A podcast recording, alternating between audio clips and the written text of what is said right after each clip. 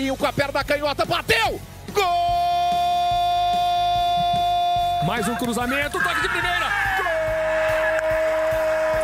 É do Ceará! Pegou o goleiro, largou cano lá dentro! Gol!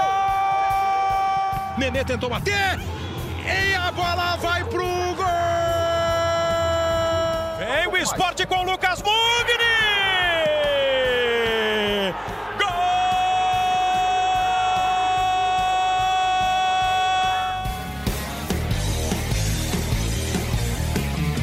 Salve, salve, bom dia, boa tarde, boa noite, porque você escuta esse podcast a hora que você bem entender. Estamos chegando com a segunda edição do A Mesa, o podcast comigo, André Rizek, Paulo Vinícius Coelho e o nosso convidado de hoje é o Pedrinho. Depois de um domingo muito louco, porque os quatro brasileiros que terão participação na Libertadores nessa semana tropeçaram. O líder internacional conseguiu perder do Lanterna Goiás, tendo um jogador a mais. O Grêmio empatou com o Fortaleza em casa. O Flamengo perdeu do Ceará fora de casa e o Palmeiras, que poderia engatar a terceira vitória seguida depois de vencer o Bragantino no domingo, o Corinthians na quinta-feira, empatou com o esporte jogando no seu estádio. Paulo Vinícius Coelho, além, é claro, desculpa, do grande jogo, do jogaço, do eletrizante clássico entre Vasco e Botafogo. O Vasco não tem nada a ver com o tropeço dos demais, fez um jogaço contra o Botafogo no Newton, o estádio Newton Santos. Agora sim, Paulo Vinícius Coelho, bem-vindo a este podcast A Mesa. Qual é o maior tropeço do domingo desses quatro que joga Libertadores, PVC? Ah, eu acho que perder é normal. Só acho que a gente vai voltar a discutir essa frase um ano perder depois. Perder é normal. Você está fazendo uma, uma referência a Abel Braga, é isso? Não, assim, quando o ano passado, quando o Flamengo perdeu para o Atlético Mineiro, que o Abel foi infeliz na frase e depois acabou pagando muito por ela, o Flamengo jogou 29 vezes contra o Atlético Mineiro em Belo Horizonte na história do Brasileirão e perdeu 15. O Flamengo jogou 10 vezes contra o Ceará em Fortaleza pelo Brasileiro e perdeu a primeira vez. Para o Atlético é normal. É, é porque o Flamengo do Jesus nos deixou mal acostumados, né? Você me deixou mal acostumado, a música para o time do Jesus, porque era um time que não perdia. Tanto que o Jesus teve mais títulos que vitórias. E só no Campeonato Brasileiro talvez seja normal o líder perder do Lanterna tendo um jogador a mais. Fala, Pedrinho, bem-vindo. Beleza, André, PVC. Cara, eu fiquei surpreso, obviamente, com o Internacional, porque pega um time que está muito mal dentro da competição, que é o Goiás, um jogador a menos quase o jogo inteiro, praticamente o jogo inteiro. Mas o que me surpreende mais, André, é a questão do Flamengo, porque existe essa discussão sobre poupar diversos jogadores, não por questões físicas, mas assim para equilibrar tecnicamente, fisicamente o elenco. E eu sou bem contra isso, independente que o Flamengo seja campeão brasileiro. E ontem foi a demonstração disso. Quando estão os caras, os feras, todos juntos, por mais que a ideia do, do nome ainda não esteja pregada, as coisas acontecem. Quando começa a espalhar muito, a gente já vê a dificuldade do Flamengo. Agora, o... vamos começar com o Palmeiras, Paulo Vinícius Coelho, porque, cara, o Palmeiras podia ter chegado na vice-liderança ontem do campeonato, né? E vinha de uma sequência muito boa, né, cara? Vinha de uma vitória contra o Bragantino, uma vitória contra o seu maior rival. Se poupou, porque foi muito fácil o jogo com o Corinthians, o time pôde se poupar. Como é que a gente explica esse Palmeiras não ter vencido o esporte em casa ontem? Eu, eu achei que o Palmeiras melhorou. Uh, ofensivamente, o Palmeiras melhorou. O Pedrinho comentou o jogo, pode falar mais daqui a pouco. Agora, a, que tem um problema quando precisa impor o seu estilo, ele tem esse problema. Então, o Palmeiras jogou quatro vezes no Allianz Parque durante o Campeonato Brasileiro e empatou três. Empatou com o Goiás, empatou com o Internacional e agora empatou com o Esporte. E se, se perder seis pontos em casa, como está perdendo, ele não briga pelo título. Isso tem que se resolver. Como é que está tentando resolver? Ontem entendia que o Verón ia começar a partida não começou, começou o Wesley. O time jogou bem no primeiro tempo com o Wesley. Incrivelmente, quando entrou o Verão no segundo tempo, a dificuldade foi maior, talvez até pelo, pelo, pelo baque de ter sofrido a expulsão do Zé Rafael, quando o jogo parecia controlado. O Palmeiras virou o jogo, teve a expulsão do Sander, tinha um homem a mais. Quando o Zé Rafael é expulso, o time uh, perdeu um pouco, demorou um tempo para voltar para o ritmo certo. Quando voltou, enfrentou as duas paredes do, do esporte postadas defensivamente. Não conseguiu furar. Aliás, o esporte, desde que o Jair Ventura assumiu o time, está se mostrando bem competitivo, né? Ele conseguiu alguns resultados interessantes. Ele derrotou o Grêmio fora de casa. Agora ele consegue esse empate. Eu só achei muito louco, Pedrinho, porque acompanhei a partida do Palmeiras e no primeiro tempo o Palmeiras jogou bem. Parecia que o Palmeiras ia fazer a melhor atuação dele no campeonato para fechar uma semana excelente. O Palmeiras é o único invicto do campeonato é, ele hoje está numa situação de tabela que ele é o sexto colocado, mas ele tem um jogo a menos, né? Ele está com 17 pontos, empatado com o Flamengo e tem um jogo a menos. Poderia ter chegado a 19. E aí seria uma semana da gente falar: olha só, o Palmeiras vai desafiar o Flamengo, o Palmeiras está jogando bem. E aí fecha a semana com um gosto amargo, Pedrinho. Não, mas foi isso mesmo, André. O primeiro tempo foi surpreendente. Até, os, até tomar o gol, ele estava muito melhor na partida. Tinha criado duas, três oportunidades com o Lucas Lima, que estava jogando muito bem. Wesley dando muito trabalho pelo lado esquerdo. E aí aconteceu o pênalti. Quando acontece o pênalti, emocionalmente eu achei que o Palmeiras fosse se abalar, mas ele acaba achando o gol por uma falha novamente do Sander, depois tem a expulsão o Zé Rafael faz o golaço, enfim. O jogo estava controlado, o Palmeiras estava controlado. E por incrível que pareça, André e PVC e amigos, o Palmeiras, mesmo jogando dentro do campo do esporte, as melhores, é, os melhores ataques do, do Palmeiras eram justamente quando o esporte conseguia sair um pouquinho. E o Palmeiras está tendo uma transição com muita verticalidade, agudo, muito interessante como o Vanderlei conseguiu ajustar isso. Quando o segundo tempo acontece, a expulsão do Zé Rafael, e a gente acha que vai ficar um jogo mais aberto por ter menos atletas dentro de campo, ficou um jogo morno. E aí é a grande dificuldade que eu acho do Palmeiras, né? Quando ele pega uma equipe já montada no seu campo defensivo, ele tem muita dificuldade para construir as jogadas. Mas o Palmeiras, eu pelo menos, André, vi evolução no Palmeiras, estou vendo evolução e também individualmente. E é inegável, né? Como não sei como vai terminar a vida do esporte. Agora o Jair Ventura assume, o time ganha do Grêmio fora, depois ganha do Goiás, perde do Fortaleza e agora empata com o Palmeiras fora de casa. Tá todo mundo competindo nesse campeonato, não tem cachorro morto. O Atlético Goianiense está dando susto em todo mundo é, o Goiás derrubou o líder, o esporte está competindo. PVC, me parece que esse ano não vai ter cachorro morto no campeonato, não, hein? Isso, desde que começou o campeonato, desde antes do início do campeonato, eu olho para a tabela e já falei isso até no seleção. Nos dois últimos anos, 2018 com Paraná e América, 2019 com CSA e Havaí, o campeonato tinha 20 participantes e só 18 disputavam. Dessa vez, não. Se era para fazer o campeonato com 18, então que fizesse com 18, que você ganha quatro rodadas, né? De, em termos de calendário. Dessa vez, não. Dessa vez, você olha até para a história. Embora o Atlético Goianiense tenha subido em, em 16 e caído em 17, a história de Goiás não é de subir para cair, do esporte não é subir e cair rapidamente, do Curitiba não é subir e cair no mesmo ano. Então, você, olhando para a tabela, é, é, é impossível dizer quem vai cair de antemão o que aumenta o risco do Botafogo, porque o Botafogo tem um investimento pequeno e pode se meter numa briga se de fato não tiver nenhum desses desses que subiram no ano passado, que não é o, que não é o caso do Goiás, mas é o caso do Atlético Goianiense, se, se eles de fato fizeram uma, uma campanha de bloco do meio. Ah, o Goiás ganhou do Internacional, não é não é inédito fora do Brasil acontecer de lanterna ganhar do líder, por exemplo, no Campeonato Espanhol do ano passado, o Barcelona perdeu de virada para o Leganês, quando o Barcelona era líder. Foi só o quinto líder na história do Campeonato Espanhol a perder de virada para o Lanterna. Aí você tem a noção de como aqui de fato acontece mais vezes, né? Ah, na, história do espanhol, cinco, vira, cinco viradas do Lanterna contra o líder. Aqui a gente está mais acostumado a ver o, o, o líder perder para o Lanterna, como aconteceu com o Internacional. Agora você vê, Atlético Goianiense, né?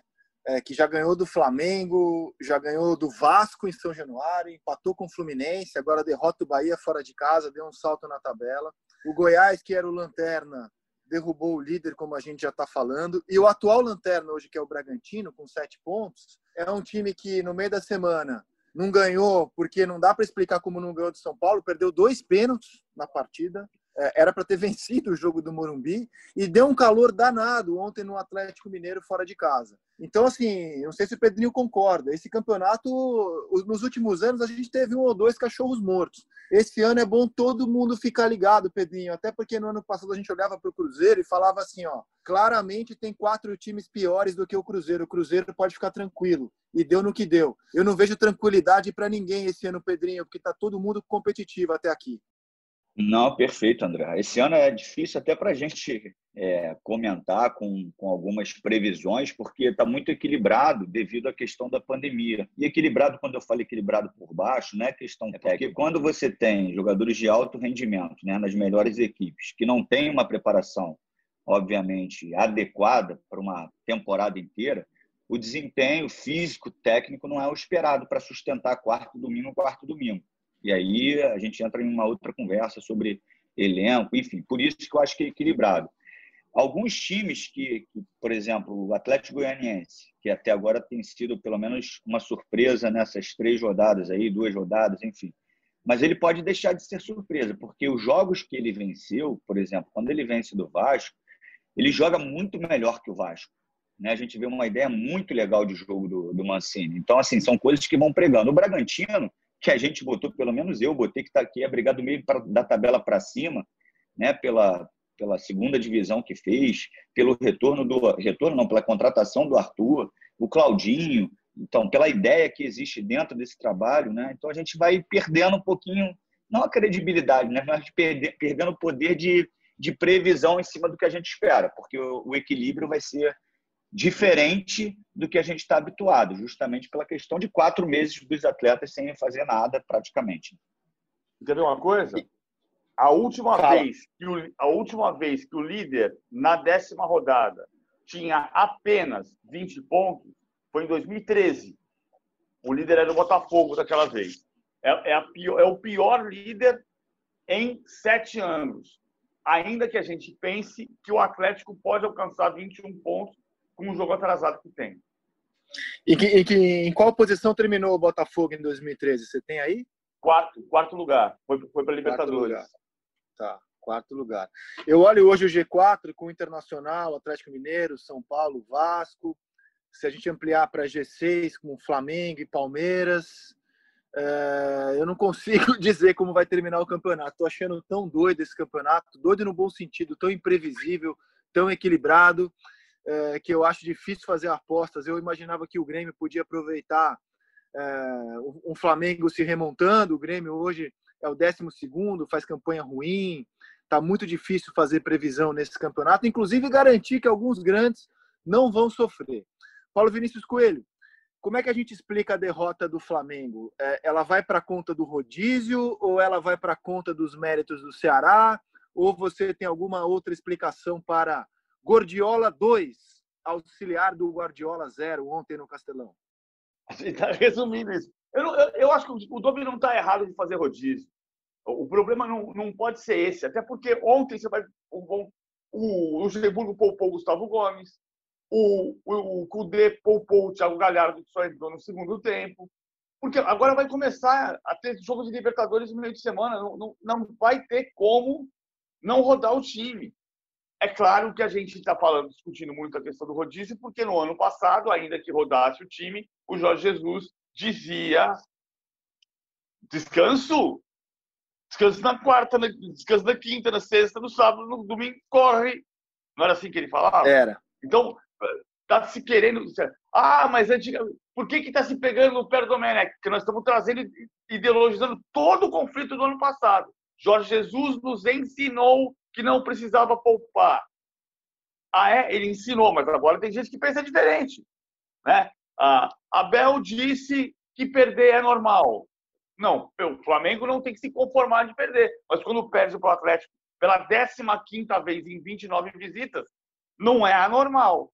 Muito menos normal é perder para o Ceará em Fortaleza, que nunca tinha acontecido na história brasileira. Não. Então, nesse ponto, não é normal. Mas o time vai oscilar, o time está aprendendo a jogar de uma outra maneira. O time está. Ah, não é melhor nem pior. O Domi preza mais a posse de bola. O time do Flamengo é mais paciente e menos incisivo do que era com o Jorge Jesus. E vai jogar num lugar difícil.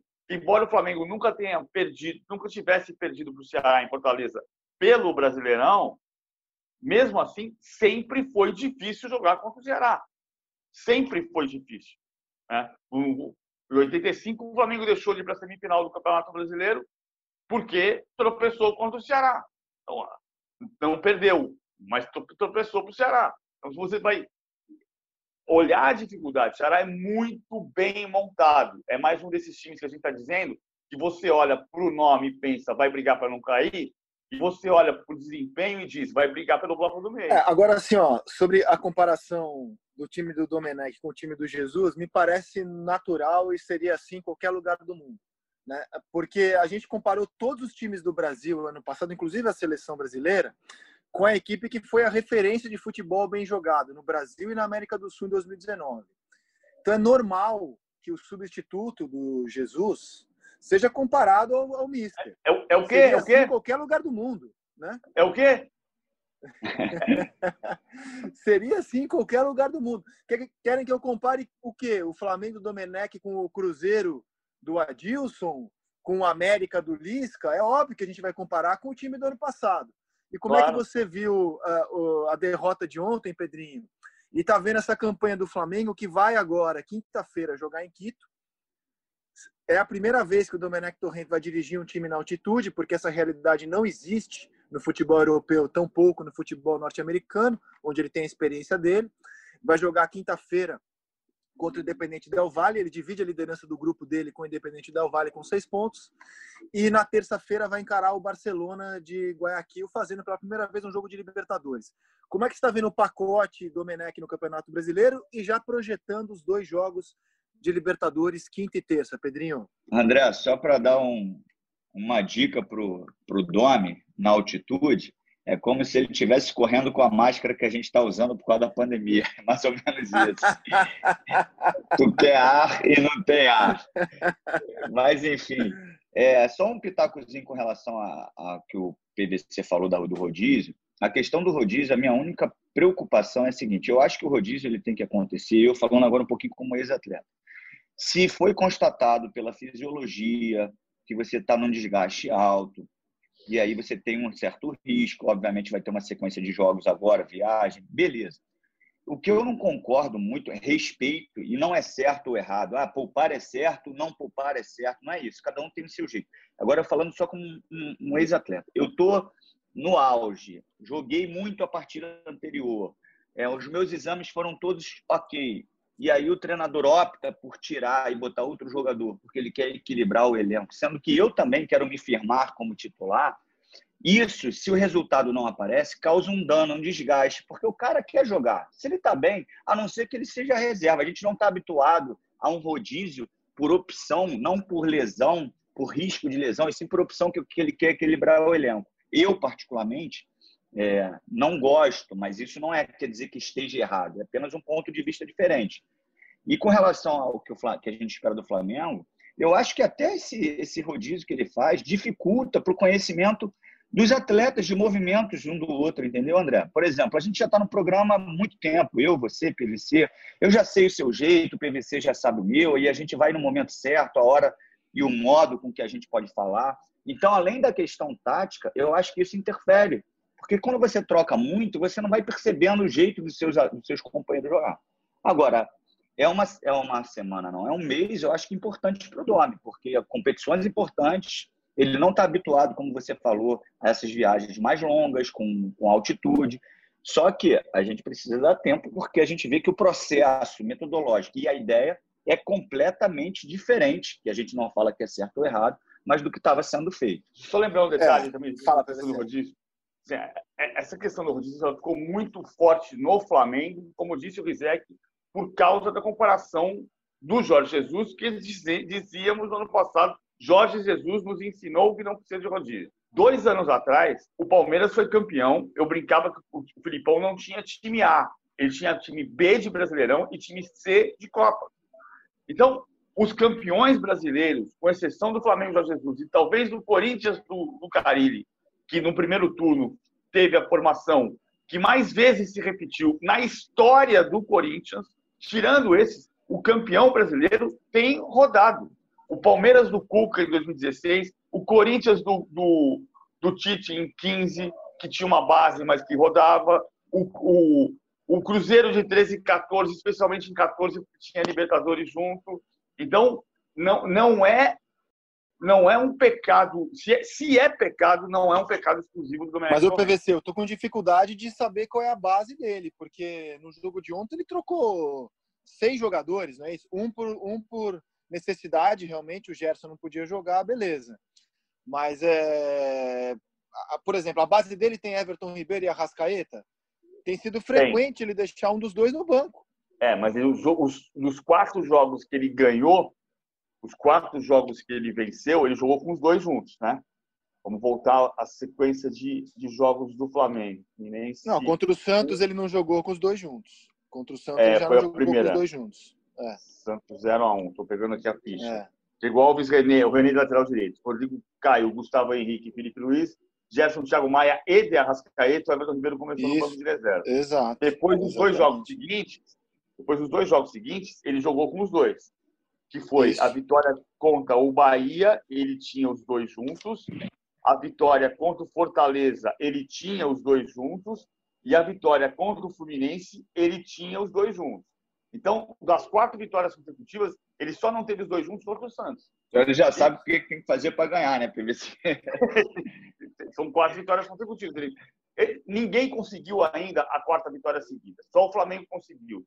Foi o que aconteceu no ano passado, a maior sequência de vitórias foi do Flamengo, oito jogos seguidos vencendo. Naquele período, o Jorge Jesus chegou a mudar cinco jogadores numa rodada, justamente contra o Ceará. E ganhou o jogo, né? ganhou em Fortaleza. Então, mas aí eu questiono, eu questiono com vocês se é, ter Everton Ribeiro e Arrascaeta juntos né, é um sinal de vitória. É, por que tirar os dois? Sendo que o Flamengo joga, joga só na quinta-feira. E aí, Pedrinho? Exatamente, André. Até para porque é, eu acho que tem que ser passado para ele, e ele já sabe disso, que aqui treinador tem um prazo muito curto, né? E eu sou um cara que brigo muito com isso, cara, que eu acho que independente dos resultados, a gente tem que olhar o processo, por que, que contratou e o que, que você quer. Então, se ele já sabe que os dois juntos, cara, tem um rendimento ótimo, junto com o Gabigol, é, Bruno Henrique está lesionado, mas enfim, ele tem que também se sustentar para ele poder botar a ideia dele de jogo, porque o resultado vai dar esse respaldo para que ele tenha tranquilidade para ir mudando e botando o seu jeito. Agora, sim, a gente percebe que não é uma coisa confortável, e eu também não acho certo que os atletas fazem quando eles têm que se posicionar, eles têm que ir na rede social, eu acho isso errado. Chega no vestiário e conversa com o nome. Quando os, os caras começam a, se, a falarem nas redes sociais, eu tô legal, tá? Tô 100%. Eu quero jogar, como se fosse mais ou menos isso. Então, assim, porque não é uma coisa comum, e, não, e até na Europa, cara, os caras não ficam tocando de um jogo para o outro. O desgaste vem, de repente, com três, quatro jogos, aí você sai um jogador entra outro. Agora, de um jogo para o outro, hoje joga fulano, amanhã joga Beltrano, hoje joga Ciclano. Então, assim, isso irrita, cara, irrita o jogador, porque eu quero uma sequência, eu quero arrebentar, eu quero fazer 10 gols, eu quero ir para a seleção, eu sou titular, eu fui ótimo na temporada passada, eu jogo para caramba hoje, no outro jogo eu estou fora, sendo que eu estou ok para jogar. Então, assim, isso corre um risco de um dano na gestão de elenco, apesar que a gente já sabe que ele é um cara muito agradável. Mas o jogador se irrita com isso, André. Aí, é a cultura dele. Semana passada viralizou comentário do Paulo Calçade falando sobre o livro Guardiola Confidencial, página 65. Foi o que rolou na semana passada que é a história de que o Guardiola, no livro, primeiro livro dele, Guardiola Confidencial, que é a primeira temporada do Bayern, explica a questão do glicogênio e diz por que o jogador na, no time dele roda. E, de fato, o Guardiola roda. Ele, ele, tem jogo que o, a campanha do título inglês de, de 19 que o Bernardo Silva jogava, arrebentou no jogo contra o Liverpool e no jogo seguinte não jogava. Foi o melhor então, então PPC, mas, mas aí já era um acúmulo de jogos até chegar nesse nível, né? O que, eu, o que, eu, que eu só questiono é assim, se a fisiologia constatua, tá certo, meu amigo. Se, quem sou eu para lutar contra, contra a medicina? A questão é a seguinte, às vezes o cara joga bem hoje e tá zero bala. E não tem uma sequência pesada pela frente, porque às vezes o cara pode ter zero bala, tá zero bala, mas vai ter uma sequência forte. E às vezes não é isso. O cara joga hoje, tem um jogo normal durante a semana, não vai ter uma sequência forte, os, os dados médicos foram ok e ele opta por tirar. É isso, é só meu questionamento. Se está comprovado a questão da fisiologia, é lógico que ele tem que ser poupado. Ah, é o, é o, eu estou pegando a ficha daquele jogo ali. Liverpool. Ah, não, foi 1x0 para o City. Ah, assim, quando você pega a ficha, deixa eu dar uma cornetada aqui. É, eu, eu adoro o Guardiola, é meu treinador preferido, ele é o melhor treinador é, do mundo, na minha opinião, pela maneira como ele influencia o futebol. Mas não é porque o Guardiola pensa uma coisa que todo mundo tem que seguir o Guardiola. Não, certo? claro. É, e, e, assim, e, e, o Guardiola trabalha num cenário muito diferente do nosso, né? Trabalha num, num cenário em que é, clubes europeus, quando jogam muito, fazem seis jogos por mês. Aqui, os nossos clubes fazem de oito a nove. Então, naturalmente, os clubes brasileiros têm que se habituar a ter mais jogador em campo e menos treinando, porque o nosso calendário é diferente, é pior o nosso calendário que o calendário da Europa. E como você mesmo destacou, o Jesus no ano passado conseguiu uma solução para isso. Né? Ele desgasta menos no treino e usa mais nos jogos, e deu muito resultado. E até agora, o, a, os piores jogos do Domenech, ou do Flamengo dirigido pelo Domenech, foram jogos em que ele poupou é, demais o time, que ele mexeu demais o time. Ontem, por, ontem, por exemplo, eu entendo você descansar o Felipe Luiz. Pela primeira vez, ele descansou o Rodrigo Caio, que jogou todos os jogos até ontem. A dupla de zaga é, sem o Rodrigo Caio cai muito em relação ao ano passado, né? Ontem jogaram Gustavo Henrique e Léo Pereira. Mas aí você vai para o meio-campo, Everton Ribeiro jogou. Precisava deixar o Arrascaeta fora dos 90 minutos? Ou será que não havia uma outra maneira de. Eu sei, mas o Jesus não tá. fez isso ano passado, né? Por então, isso que a gente está comparando com o Jesus. Então, mas eu só estou colocando a questão do Guardiola por um detalhe, porque o Domenech era assistente do Guardiola. O PDC, o André tocou um assunto aí importantíssimo, cara, que eu, eu me quando ele começou a falar, eu lembrei na hora. Quando a gente falava que, que o staff do Flamengo era sensacional para a recuperação dos atletas, por isso que eles jogavam, obviamente, todos os jogos, praticamente, eu coloquei um pontinho para ser refletido. Os jogadores, no modelo de jogo do Jorge Jesus, é, eles tinham um desgaste menor porque eles já sabiam o que eles tinham que fazer no campo. Obviamente, você tem um desgaste emocional e fisiológico menor. Enquanto o Domi se preocupar somente com rodízio e não em fixar suas ideias de jogo para que os jogadores saibam exatamente onde eles têm que correr, quais são as funções, ele vai ter um desgaste muito grande, porque quando o jogador sabe o que vai fazer, o desgaste é menor. Pode perguntar para o André, que é um grande apresentador. Quando ele sabe ali que ele está com tudo montadinho, vai no embalo, vai no fluxo. Se ele chegar perdido, se ele não fez a pauta, se ele não estudou, se ele não preparou o programa, o desgaste emocional e físico dele é imenso. Então a preocupação para mim do dono tem que ser treinar o time, cara. Só, só para voltar naquele voltar naquele exemplo eu, da, da ficha que eu citei do Bernardo Silva, dia 3 de janeiro, a, o jogo que o Liverpool tinha que vencer, tinha sido a última derrota do Liverpool até antes de perder para o Watford e acabar com a sequência de 44 jogos em vida. Aquele jogo o Bernardo Silva jogou no meio campo e arrebentou com o jogo. O City tinha desfalques, o Bernardo Silva correu, foi o jogador que mais correu, que mais desarmou, que mais criou, que mais construiu no jogo que o City ganhou por 2 a 1 Três dias depois, o jogo era contra o Rotterdam pela, pela Copa da Inglaterra não jogou o Bernardo Silva. É, é, não, não é que está certo isso, é que a cultura do Domenech Torren é esta. Porque ele trabalhou com o Guardiola, que foi o técnico que fez isso que eu citei em relação ao Bernardo Silva. Mas PVC, na, na Inglaterra é bem comum você jogar com um time mais fraco na Copa da Inglaterra, né? Aqui é campeonato brasileiro, né?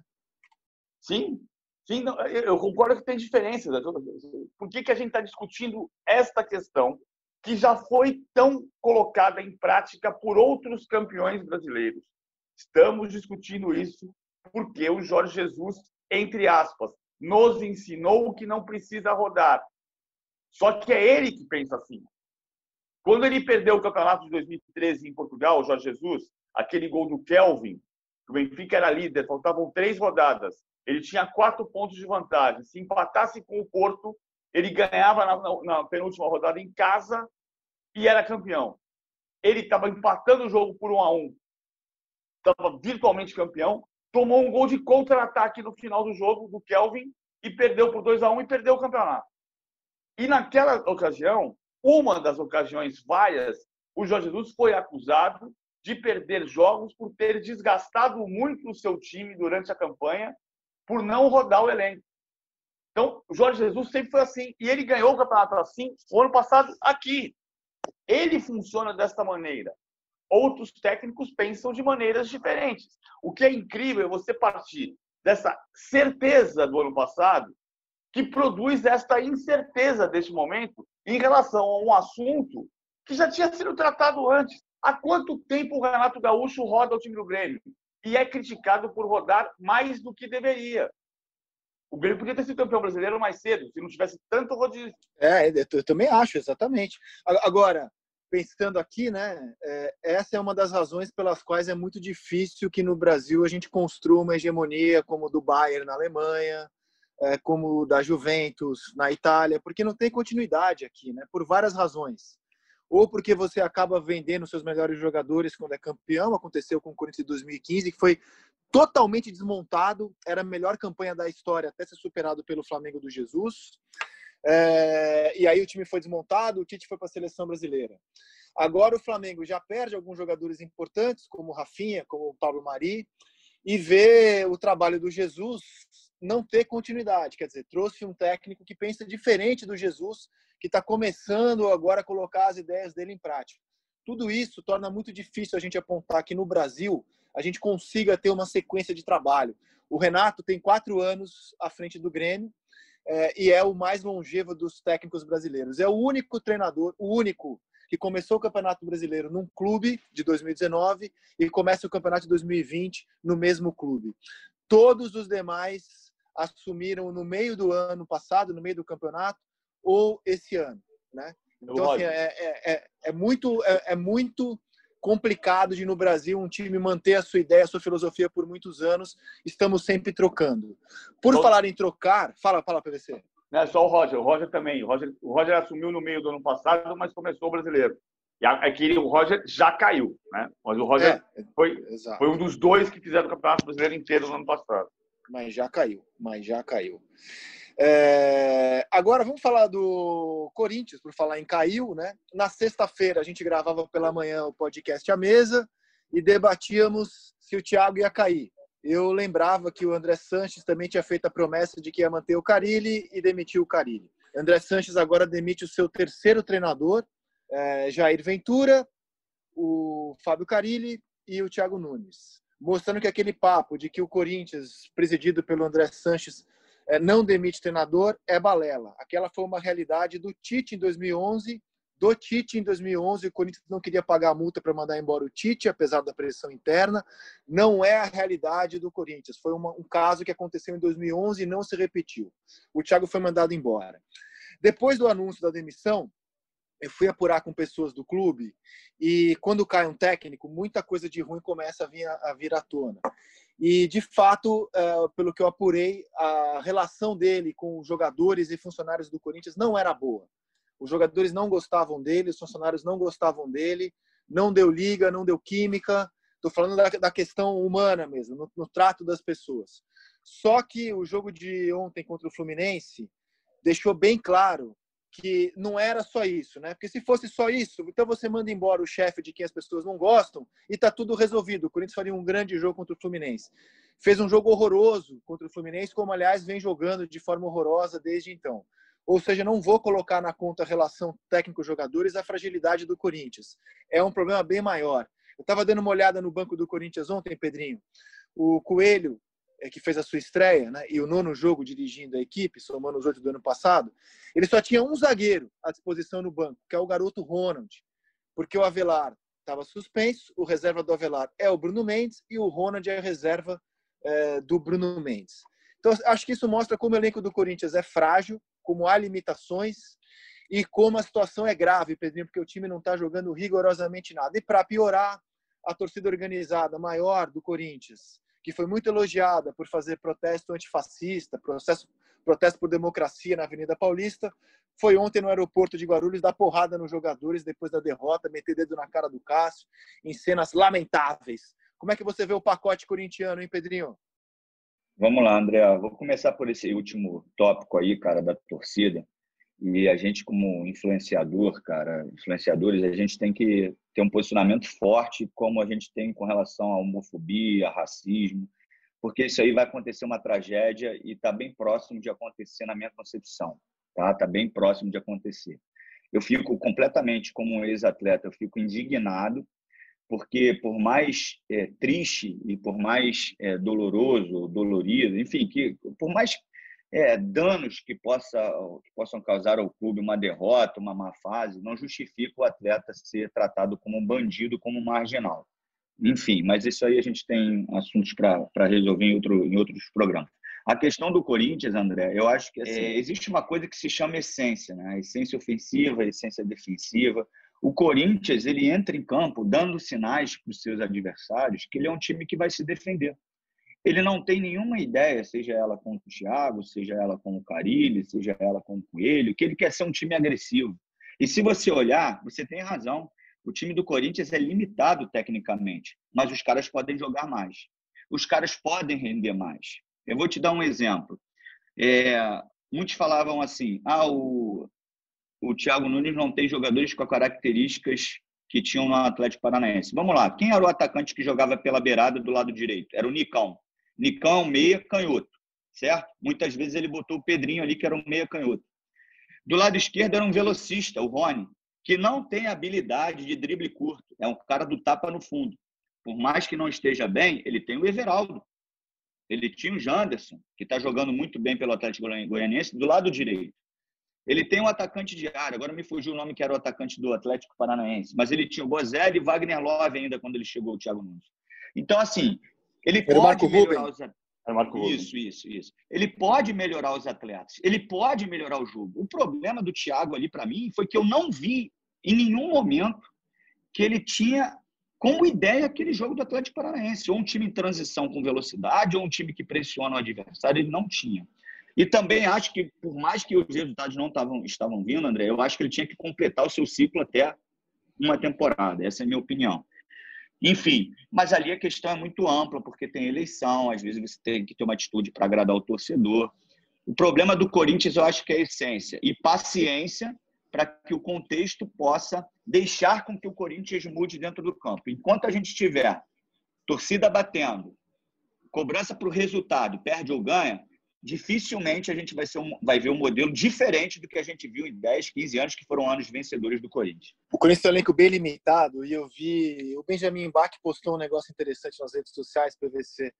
É, uma entrevista que ele fez com o Carilli, quando o Corinthians, quando o Corinthians anunciou o Thiago, e o Carilli já era é, esse treinador corintiano, e o Carilli profetizava a época com esses jogadores, eu não acredito que o Thiago vá mudar a maneira de o Corinthians jogar. Com esse atual elenco, eu não acredito. E as contratações que o, que o Corinthians fez não mudaram o perfil do elenco e o Corinthians, inclusive, já se desfez de algumas delas, como foi o caso do Johnny Gonzalez, que não ficou seis jogos no Corinthians e foi devolvido ao Benfica por problemas financeiros. Pedro Henrique também voltou para a zaga, já foi embora. Já falei das limitações que o Corinthians tem de elenco para a defesa. É, o jogo de ontem foi muito feio, PVC. O Corinthians jogou muito mal e como vem jogando mal. E aí, cara, esse ambiente tenso, tem atraso de salário. O próprio presidente do Corinthians revelou é, no nosso programa aqui é, do Marcos Uchoa, é, aqui do GE, é, do, Marcos, do Tino Marcos e do Marcos Uchoa, que tem atraso de salário. Estou achando um cenário assustador projetando esse campeonato brasileiro para um time em crise, trocando de técnico, jogando mal e que atrasa salário. Eu já vi muito grande sofrer em campeonato assim, PVC. E o pior é, é a indefinição, a indecisão. O, o Corinthians gosta, gostaria ou gosta da ideia de deixar o Diego Coelho como técnico até a eleição. Só que ele vai trabalhar sem reforços e mesmo no mercado em técnicos que já foram sondados sondados pelo mercado. O André, Sanches não ligou para ninguém. Por exemplo, o Dorival Júnior recebeu o telefonema dizendo: olha, seu nome aqui está muito forte. E mesmo treinadores sondados no mercado repetem isso que o Carilli diz. Ah, com este tipo de elenco, não dá para jogar de outro jeito.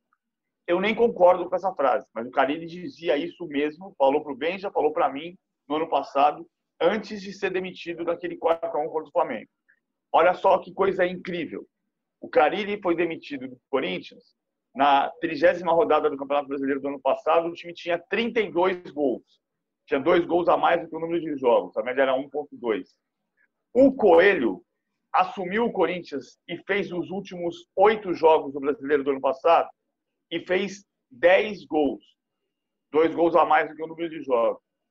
E o Thiago Nunes foi demitido depois de 26 partidas, mas na décima participação no Campeonato Brasileiro, o Corinthians tem 12 gols. Não, não, perdão. No oitavo jogo do Thiago Nunes no Brasileiro, ele foi demitido depois de oito jogos de Brasileiro com 10 gols, que é exatamente o mesmo número do Coelho do ano passado. É exatamente igual. E isso tudo, de fato, avaliza o que o Carille dizia. Com este tipo de elenco, não dá para jogar de outro jeito. Mas o time roda, roda, roda, roda e continua rodando atrás do rabo. É, e vários nomes estão pipocando no, no noticiário. É, falaram do Rogério Ceni. Por que, que surgiu o nome do Rogério Ceni? Não é do nada. Não é que algum jornalista achou legal que o Corinthians fosse buscar o Rogério no Fortaleza. É porque o próprio Andrés, em entrevistas recentes, disse que o Rogério vai ser o maior técnico do Brasil e que ele contrataria o, o Rogério sem nenhum problema para o Corinthians. Ele falou isso do, do Rogério Ceni. É, disse que o Mano Menezes é o maior técnico que ele já trabalhou, mais até do que o Tite. Então, natural que esses nomes tenham vindo à tona. O Mano acabou de chegar no Bahia. E sobre o Rogério, o que eu apurei é que o presidente do Fortaleza, desculpa, ficou muito ofendido, muito magoado com a situação do nome do Rogério estar vinculado ao noticiário do Corinthians. Eu, ah, em princípio, ele vai participar do programa essa semana. O que eu vou falar para ele é o seguinte: Marcelo, que é o presidente do Fortaleza, é, no ano passado, o Cruzeiro contratou o Rogério do Fortaleza e o próprio Fortaleza tratou isso com naturalidade. O Rogério aceitou trocar o Fortaleza por um clube é, de momento pior, mas de camisa muito pesada, foi e depois voltou para o Fortaleza. Então, Rogério e Fortaleza trataram essa questão de uma forma natural. O Rogério toparia fazer isso de novo? Eu não sei. Até porque vai ter eleição no fim do ano e ninguém garante que o candidato do André Sanches vai ganhar. Pode ser que um eh, outro candidato vença a eleição e aí você fica numa situação complicada de ter que lidar com um técnico contratado é, pela gestão anterior. E aconteceu uma vez, Pedrinho, no Flamengo, quando essa atual chapa ganhou, houve um consenso das duas chapas que disputavam em torno do nome do Abel Braga. Não vai haver esse consenso, até porque terão pelo menos quatro chapas disputando a presidência do Corinthians. Elas não se entendem, a disputa vai ser muito forte e isso certamente vai impactar no time também. Fala, Pedrinho. O, o, independente da situação do Rogério, vamos dizer só um exemplo. Eu não sei se você conseguiu apurar. Vamos dizer que o Rogério tivesse desempregado. Ele trabalharia no Corinthians, que eu não quero botar que ele sai do Corinthians igual ele foi para o Cruzeiro. Não é isso. Eu quero falar, Rogério, como ex-atleta do São Paulo, maior ídolo da história. Ele trabalharia no Corinthians? Ele já foi perguntado sobre isso? Não sei. É, é, quando ele era jogador, ele deu uma entrevista até na ESPN Brasil, é, dizendo que é, foi, fez muito bem, não lembro agora as palavras, foi para o Dan Stubach, né? É, no Bola da Vez da ESPN, que, que foi, foi, brincou com o Dan Stubach, corintiano, que fez, fez muito bem nunca jogar no Corinthians. Eu, eu não sei te falar se ele iria uhum. para o Corinthians ou não, não sei te falar. Eu sei que um amigo meu corintiano, é, falou o seguinte para mim, fanático, ele falou assim, cara, eu queria que contratasse o Rogério só para a gente poder demitir o Rogério um dia. Só para o Corinthians ter esse prazer de um dia é, demitir o Rogério. Eu não sei se ele iria. Eu não sei também se o PVC, que está muito ligado em bastidor, tem informação se o Corinthians está sondando técnicos ou vai mantendo o Coelho até os resultados deixar. Você tem essa informação, PVC? eu tenho essa informação que o Dorival Júnior foi sondado, mas não foi sondado oficialmente. Sabe que o mercado funciona, o mercado liga é, e, e, e, pergunta: olha, seu nome está muito forte aqui, mas não tem. O André Sanches não ligou para ele, não teve um empresário ligado ao Corinthians que ligou para ele. A minha impressão é que o Corinthians planeja o coelho até o final do ano, mas isso pode não ser viável. Você perdeu o primeiro jogo, você perdeu o segundo e o terceiro, você vai começar. Se o Corinthians perde para o Bahia, por um acaso, na quarta-feira, na Neoquímica Arena, na quinta, ele pode estar brigando para não cair. Quer dizer, ele não vai estar na zona de rebaixamento porque o Botafogo não joga na quarta-feira. Mas no final da próxima rodada, ele pode estar na zona de rebaixamento. Aí, aí a água bate no pescoço. É, é terrível a gente continuar alimentando essa roda gigante do futebol brasileiro No caso do Coelho, a gente não está alimentando porque ele é o técnico interino. A pergunta é se ele vai conseguir ser efetivo. Tomara que consiga. Ele, ele já mostrou qualidade no ano passado, ele quer ser técnico do Corinthians, tomara que dê certo. Mas a gente tem que olhar a sequência do que vai acontecer em termos de desempenho, que o contra o Fluminense foi péssimo, em termos de resultado, que contra o Fluminense foi ainda pior. É. Bom, é, e ontem eu achei uma cena realmente deplorável. Deplorável o Corinthians voltar do Rio de Janeiro e com tantos problemas que a gente tem no nosso Brasil, é, a gente mora num estado em que, em que governador é preso semana sim, semana não, e aí o jogador vai no aeroporto, é, o, o torcedor vai no aeroporto bater em jogador de futebol. Realmente o alerta que o Pedrinho fez é muito importante e, a, e acho que situações como essa só tendem a piorar a questão corintiana. Não vão melhorar em nada o ambiente e a crise no Corinthians, porque a situação lá é técnica, não é de caráter, não é de vontade. E assim, os caras não estão recebendo em dia também. Então é uma questão técnica e administrativa no Corinthians. Só uma observação sobre essa questão do aeroporto, que acho uma questão que há muito tempo aflige. Teve o caso do Valdívia agredido no aeroporto de Congonhas, teve o caso de 2004 do Flamengo que desceu no saguão e, teve briga com o torcedor, até o seu Crisan, pai do Zinho, foi agredido daquela vez eu fico me perguntando é só o seguinte: qual é a diferença de, um, de, uma, de uma equipe de futebol descer no saguão do aeroporto e ser abordada com virulência? Qual a diferença de chegar um grupo de pessoas, eu, você e o Pedrinho, quiser, e chegar um, um bando de gente para te botar dedo na cara e te xingar? No nosso caso, no caso de um cidadão comum, o segurança do aeroporto vai chegar e apartar, não vai? Por gentileza, o senhor saia daqui, porque aqui é um local público e o senhor não pode incomodar os passageiros que estão circulando no saguão do aeroporto. Quando o futebol acontece isso, parece que no futebol pode tudo. E, e, e é o que o Pedrinho falou, vai acontecer uma tragédia e não está distante. E, e, isso é responsabilidade de quem cuida da segurança das pessoas em locais públicos como saguões de aeroporto de aeroporto. É.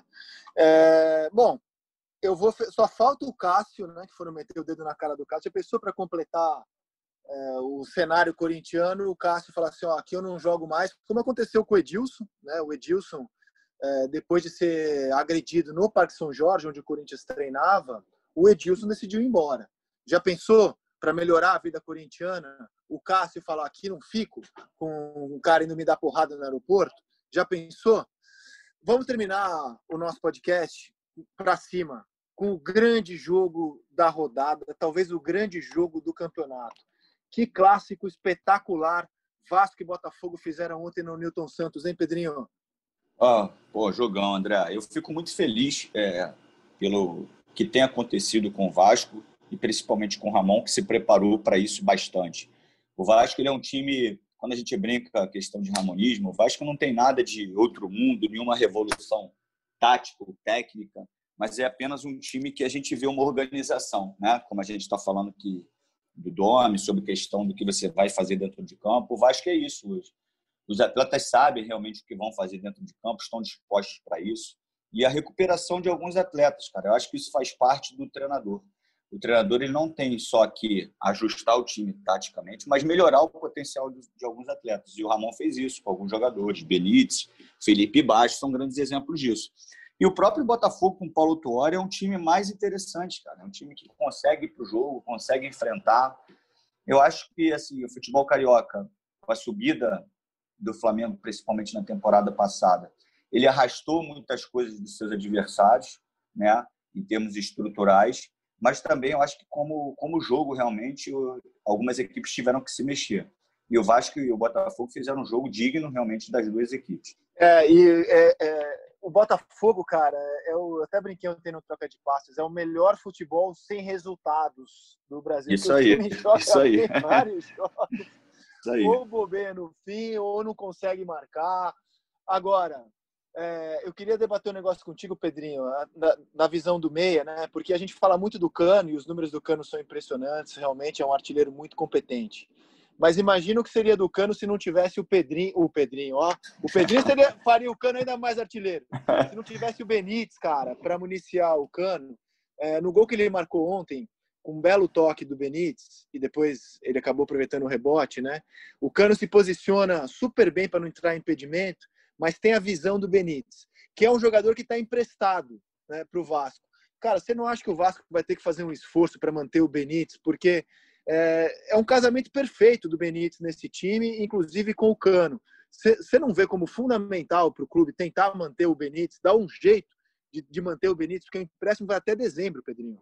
É, eu concordo com você. Desde que não cause danos financeiros ao, ao clube, eu acho, dentro de uma, de uma questão financeira ajustada, eu acho que tem que ser um esforço muito grande. Porque o Benítez chega e não chega muito bem, não tem muito espaço, perde confiança, entra, não joga, e agora com o Ramon ele tem jogado e jogado muito bem. E para um atacante como o Cano, né, como é importante você ter um jogador que consiga achar, né? Porque o Cano não é de muita movimentação, o Cano recebe poucas bolas na partida, né? Eu e o PVC a gente fez um jogo juntos e a gente até comentava sobre isso, o PVC até ressaltou que o Cano é um finalizador de dois, três toques, e é verdade. E é verdade, às vezes, muito de, de um toque só, até porque às vezes a jogada propicia isso, mas é porque ele conhece a sua característica, André. Ele sabe que ele não pode ficar dominando a bola, vou dar mais um tapinha para bater desse jeito. Então, ele faz a leitura da jogada e se prepara para definir com um pé só, com um toque só, enfim. E você ter um jogador como o Benítez que abastece é essencial, até porque é um jogador que, que é aquele camisa 10 que a gente sente falta, até porque o jogo mudou e muitos é, camisas 10 estão indo para a beirada. Então, eu acho necessário e vale muito a pena a diretoria se esforçar para manter o Benítez. E aí, PVC? Tem que fazer. O Benítez tem um passe para gol do Cano. Estava fazendo a conta da, da assistência. Porque o, o, o, passe de ontem não virou assistência, né? Porque o gol foi no rebote. É, o Cano, o Cano fez o gol em, dois, em duas finalizações, que ele finalizou, o Diego tirou e ele fez no rebote. Ah, e o, o Andrei tem dois passes para gol do, do, do, Cano, mas essa, essa assistência de ontem é do Benítez e é assistência secreta porque não vai para a estatística.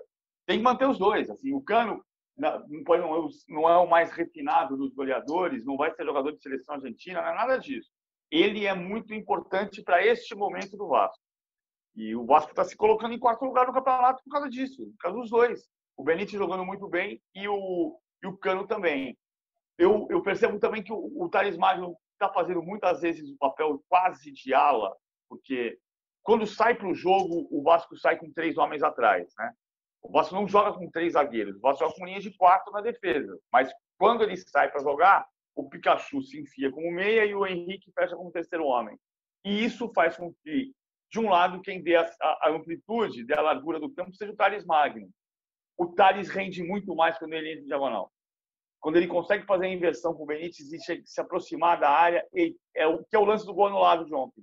Que ele está centralizado, o time está praticamente num 3-4-3 e o Thales Magno lá na frente, com o Benítez invertendo com ele um pouco. O gol, não o gol válido, o gol que o, que o Thales uh, te, marcou e foi anulado por impedimento. Então tem, é uma solução que precisa acontecer também. O Vasco está funcionando como equipe, isso é muito bom. Agora, eu acho que o, o Thales perde um pouco da força que ele possui quando trabalha muito taticamente.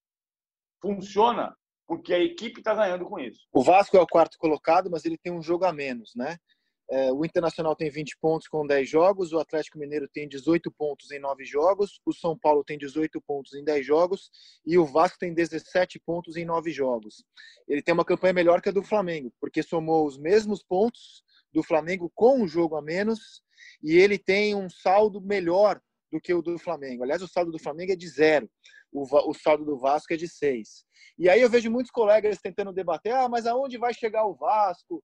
É time para brigar para título. Não interessa onde vai chegar o Vasco hoje, hoje, debater isso hoje, não interessa. Eu acho que interessa curtir o momento do Vasco. Há quanto tempo a gente não conseguia debater um começo de campeonato brasileiro tão bom como o do Vasco? Desde 2012 que o Vasco não tem um campeonato bom assim, há oito anos. Inclusive, há oito anos o Vasco não sabia o que era ser líder do Campeonato Brasileiro. Um time grande que consegue fazer um campeonato como está fazendo o Vasco depois de muito tempo, eu acho que a gente tem que curtir o momento do Vasco. Onde ele vai terminar esse campeonato, aí depois a gente debate. O que, você pensa, Pedrinho? Penso igualzinho, André. Eu acho que é isso aí. Até porque é um campeonato que, como você falou no início, a gente não sabe o que vai acontecer. A gente não sabe onde vai o Internacional, onde vai o Flamengo, a gente não sabe é, onde vai equipe nenhuma. Então, assim, o momento do Vasco é importante para a história do clube, pelo que o torcedor tem feito, né?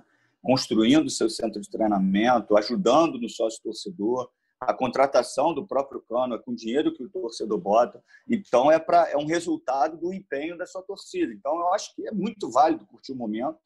E se todo mundo abraçar, obviamente, isso aí é um gás para não só para o Vasco, mas para as outras equipes. Mas eu acho que é isso.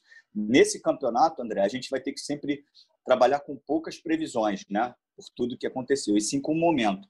Então, o momento, a avaliação é essa. Daqui a duas rodadas a gente pode estar tá falando melhor ou pior, porque não tem como fazer tantas previsões. Botafogo na zona do rebaixamento, mas com o futebol de meio de tabela. O time está jogando bem, os resultados aqui não estão vindo. E PVC, para fechar, na sexta-feira a gente debateu no Seleção nível do futebol brasileiro comparado com o nível lá fora, porque o Galvão Bueno e outros comentaristas têm falado muito é, de o Tite olhar mais para o futebol brasileiro. Eu, eu sou descrente dessa questão de olhar para o Brasil com o mesmo com o mesmo com a mesma lente com a qual usamos para olhar para fora, porque eu acho que o nível lá fora é muito maior e, por exemplo, quando eu projeto, imagino que o William, que estreou muito bem pelo Arsenal, imagino que o William faria no Campeonato Brasileiro hoje. Imagina se o Felipe Coutinho, que não está vivendo uma grande fase nos clubes na Europa, nem na seleção, Imagina se o Felipe Coutinho veste a camisa do Corinthians, do Vasco, como já não mudaria completamente o patamar. O que o Felipe Coutinho não faria com a camisa do Flamengo. Mas eu quero puxar uma sardinha para essa minha tese com a atuação do Calu ontem. O Calu, que é um jogador que está sem espaço na Europa, é, vem jogar no Brasil, não faz nem pré-temporada direito e já está fazendo diferença. Já está jogando bem pra caramba. Você não acha que isso é para a gente pensar sobre o nível do futebol jogado aqui, Paulo Vinícius Coelho? eu, eu não concordo com essa. Acho que tem exemplos e exemplos. O Calu tem que fazer um campeonato regular, coisa que ele não fez na Alemanha, para a gente entender isso. Ontem, o Matheus Babi jogou mais que o Calu, na minha opinião. O Matheus Babi jogou muito bem ontem. E o Benítez foi o melhor da partida. Então, a, a, gente discutia muito isso em 2011, quando o Ronaldinho veio jogar no Brasil. Então, assim, ah, aqui com uma perna só ele vai sobrar. E não foi assim muito em função do ambiente ruim do Flamengo. Ele não jogou mal no Flamengo, não. Mas ele não sobrou no Brasil quando estava no Flamengo. Ele foi, foi sobrar no Atlético Mineiro, que ele estava mais feliz. O caso do Calu pode ser um caso de felicidade. Ele quis morar no Rio de Janeiro, a mulher dele é brasileira, está feliz. Na Alemanha, ele não jogou nada na temporada passada, nada. Ele jogou cinco partidas pelo Hertha, quatro vindo do banco de reservas. Isso não significa que não é bom ter o Calu no elenco. É bom a discussão da, do Tite é muito ampla, porque o que, que é preciso que a gente tenha para olhar para o mercado brasileiro? A gente precisa recuperar a, o parâmetro. A gente perdeu o parâmetro. Há muito tempo a gente perdeu o parâmetro.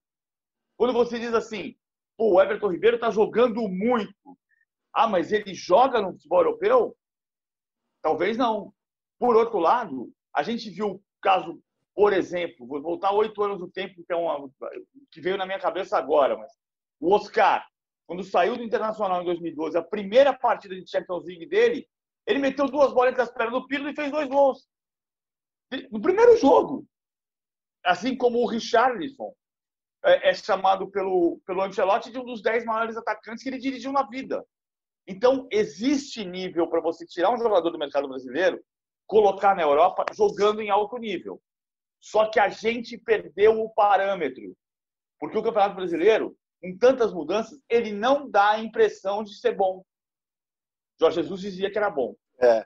Bom, a gente vai voltar a essa discussão na sexta-feira, porque nosso tempo acabou. PVC, aquele abraço e até o próximo A Mesa. Beijo, valeu, valeu, Pedrinho. Pedrinho, aquele abraço, meu velho.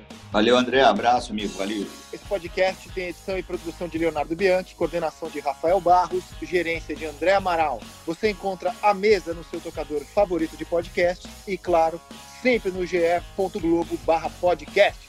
E manda pra gente a sua participação, a sua cornetada, a sua sugestão com a hashtag AmesaGE. A Mesa GE. Por hoje é só, gente. Boa tarde, boa noite, bom dia e até o próximo A Mesa. Sexta-feira a gente grava de novo, repercutindo a rodada de Libertadores, de Copa do Brasil e projetando o fim de semana de Brasileirão. Tchau!